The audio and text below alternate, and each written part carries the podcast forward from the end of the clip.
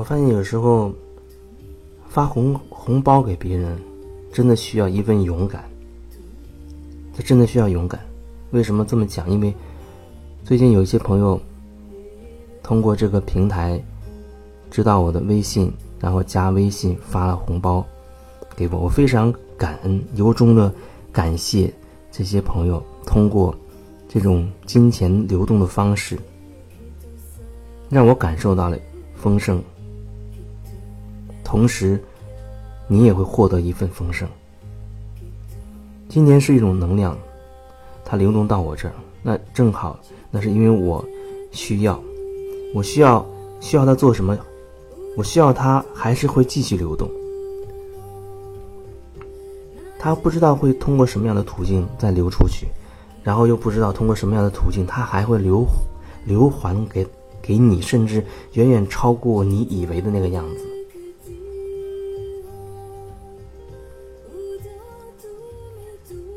就像以前，我在找啊，请一些老师给我做个案的时候，其中有老师就告诉我，他说：“你不要以为这个做个案的钱好像是你付出来，好像就拿不回去了，没有了。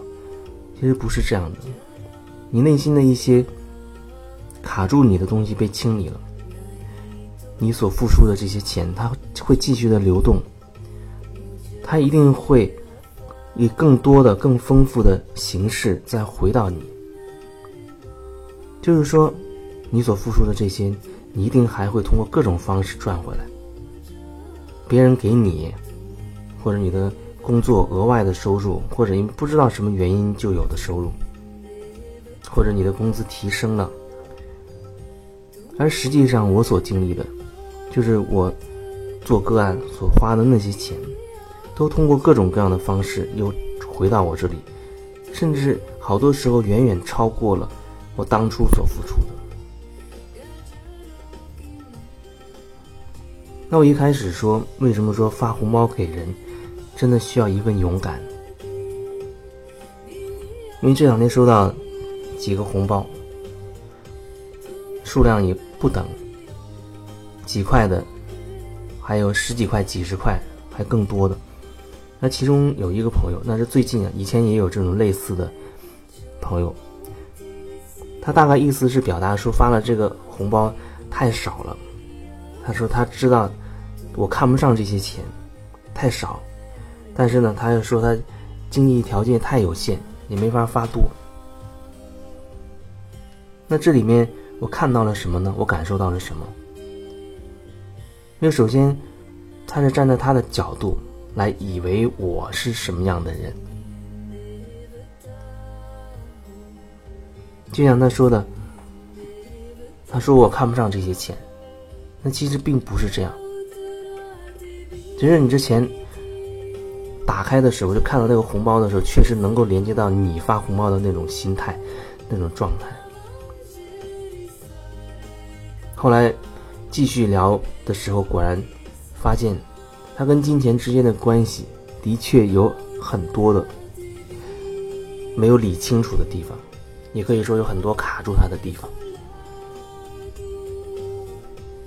以前我也曾经说过，你不管是在喜马拉雅上赞助打赏，还是通过微信红包给我，当然我现在更喜欢微信红包这种直接的方式，我可以直接就感受到。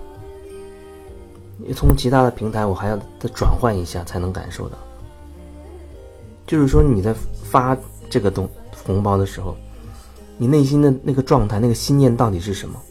你是什么状态，你就传递出什么信息过来，你就传递出什么样的能量，传递出什么样的心态过来。包括选择不发的，选择不发的时候，所以你选择不发的时候，你是什么样的心态？你问问自己，那一瞬间你的念头，有人会觉得。我又不认识你，凭什么发钱给你？那这是可能性的一种心态。还有觉得，哎呀，我也不想发太多给你，太多好像发不起，我要跟你非亲非故。太少我就觉得发出来没面子，你可能会看不上。那这是没有发红包可能的心态。还有的可能也就是这么一带而过，他习惯了，啊，拿别人的东西或者听别人的东西，感受别人东西，用一种不用付出的那种方式，他已经习惯了这种方式，他不会去多想，他不会去多想，因为金钱在这个世界上目前还是比较重要的，就是每个人他都需要金钱。对我来说，当然也是如此。所以说我当然也渴望钱，但这种渴望不是一种执着，只是我对金钱依然还有一些问题，还有一些卡住的地方没有完全清理。比如说，我很难去开口主动去问谁要钱，尽管有成百上千的人通过微信聊，有很多人反馈给我，他真的受益匪浅。可是我也从来没有说主动性的说，哎，要么你发个红包给我吧，或者怎么样。有几次我有那样的想法，可是每次那样的念头一出来，我会觉得好像那是个错误的决决定，好像我觉得那是一个有问题的想法。虽然一直我在说，没有什么是所谓的对，所谓的错，能量真正开始流动，那才是。顺着才是顺的感觉，你才不会纠结的感觉。可是那个点对我来说，就好像是一边想一边想要，一边又不知道什么观念把我卡在这儿，什么信念卡住了，我不敢去要，就会产生一种矛盾和纠结。欲望并不可怕，可怕的是虚伪。如果你可以很自然的表达你的欲望。很真实的表达你的欲望，那没有任何问题，你还是跟自己内心站在一起的。最怕就是你已经受到一些观念影响，你又开始评判，你又开始评判哪些想法啊？我想有一些什么欲望那是错的，那是有问题的，那是邪恶的等等。我不该有那样的想法，不该有那样的欲望等等。当你开始用那些观念评判自己的时候，你就。和自己内心那个真实的状态就脱离了，就断开了。可是那种断开，意思是那个念头还在，你只是封锁了它，压抑了它，压制了它，让它不要不表达出来。人的骨感觉被你压住了之后，它不会就这样莫名其妙的就没有了，被堵住的水一样，它一味的找。找所有的可能性去流出来，被压抑住的那些欲望、那些感受、那些情绪，它也是那种像水流一样的能量一样，它也会自动的寻找各种出路去表达它自己。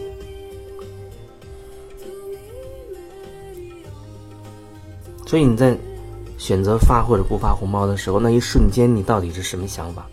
你发了这个红包，你说：“哎呀，我好开心，遇到这样一个老师。”他的话真的帮助到了我，听完他的，我觉得很放松，甚至还有一些喜悦。我真的愿意把这钱通过红包发出去，通过这样的流动，让这个能量流动出去，让对方也感受到我真的很开心。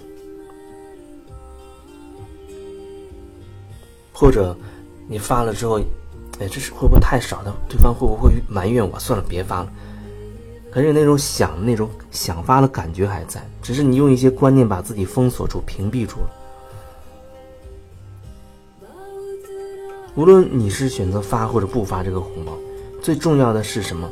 是你在那一瞬间，你真的看到了你自己内在的那些阻止你、限制你的想法，让你没有办法真的不纠结的那种想法。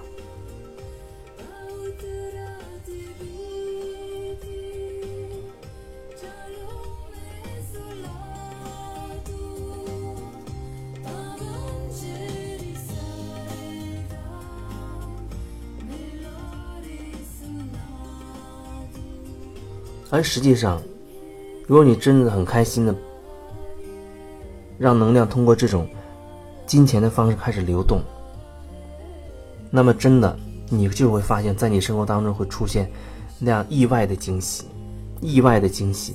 哎，我发出那红包，哎，不知道通过什么样的别人请我吃的一顿饭，我好满足，那种满足感它真的会流动回来。那种喜悦感，它会再流转过来。也许不完全是通过金钱，也可能会有更多的金钱留给你，也可能通过其他的各种方式，让你获得那种感觉。这是真的，这是真的。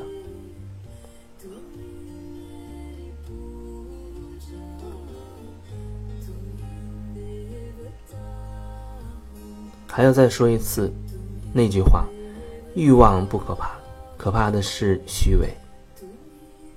你能真诚的、完全坦诚的面对自己所有的欲望吗？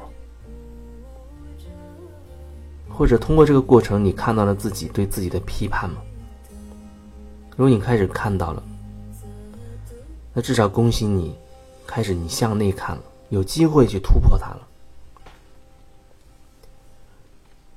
另外，想要表达一层意思，就是什么叫做，比如说我这样的角色，我把我的角色定义为我当然是以自我整合为主，顺带去协助那些需要帮助的人，去帮助他，然后挣到生活所需。就作为一个这样的老师而言，我的经历告诉我，在某一个时间段内，我是没有。或者说不具备太足的力量，能够看向自己。比如说，我的很烦躁的时候，没有办法静下来，去连接我内心的感受。那时候，如果有一个那样的老师，他可以感受到我，那通过他的在，通过他的存在，他的引导，引导我看到我自己。所以，老师那个角色就起到这样一个作用。所以说，虽然说道理上说，每个人。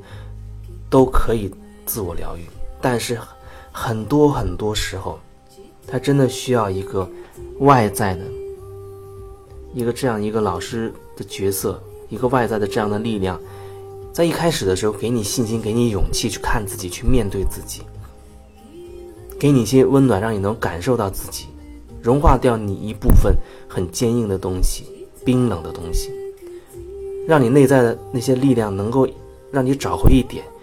然后一点点让你能够积累力量。那我在那个过程其实花了好长时间，花了好几年的时间。有的人他希望做一次个案，好像就完全获得解脱，什么都可以心想事成那种感觉，那真的太难太难了。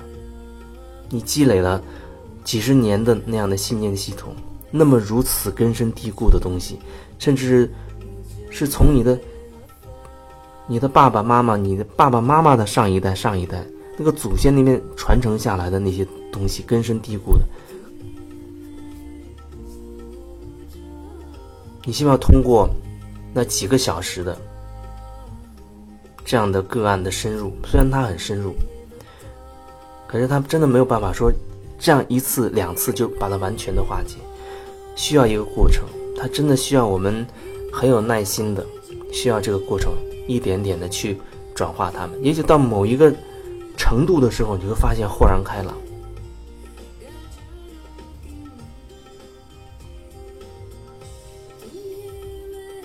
可是有有人太在意自己的那些那些金钱，然后有人就特别多的那些，觉得自己不配得，或者觉得自己很穷。其实，在我看来。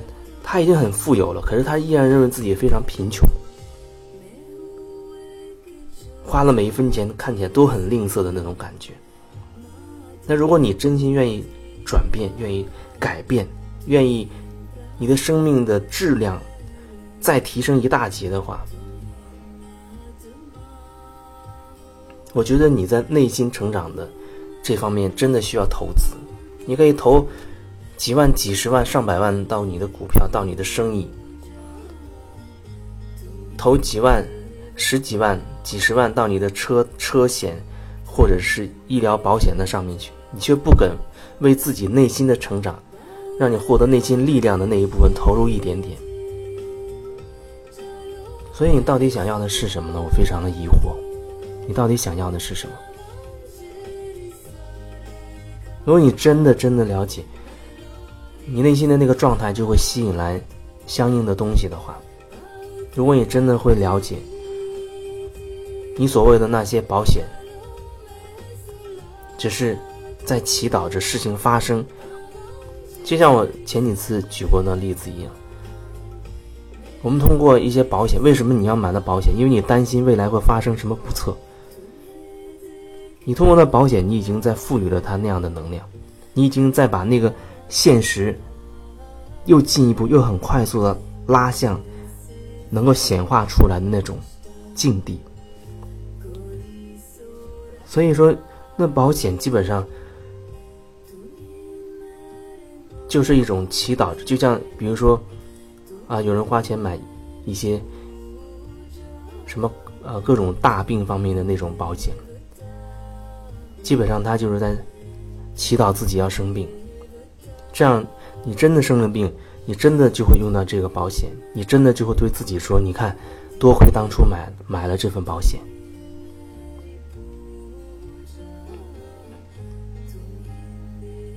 这里面有好多好多内容想要去表达，我也真的很渴望能够有那样的机会，哪怕是跟某一些地方合作的方式，就是做一些这种沙龙或这种类型的课程，让每个人都有机会静下来，好好去看看自己，好好的梳理自己一生的那些。各种境遇、各种状态，看看自己当下的状态是不是自己想要的，有什么想要调整的。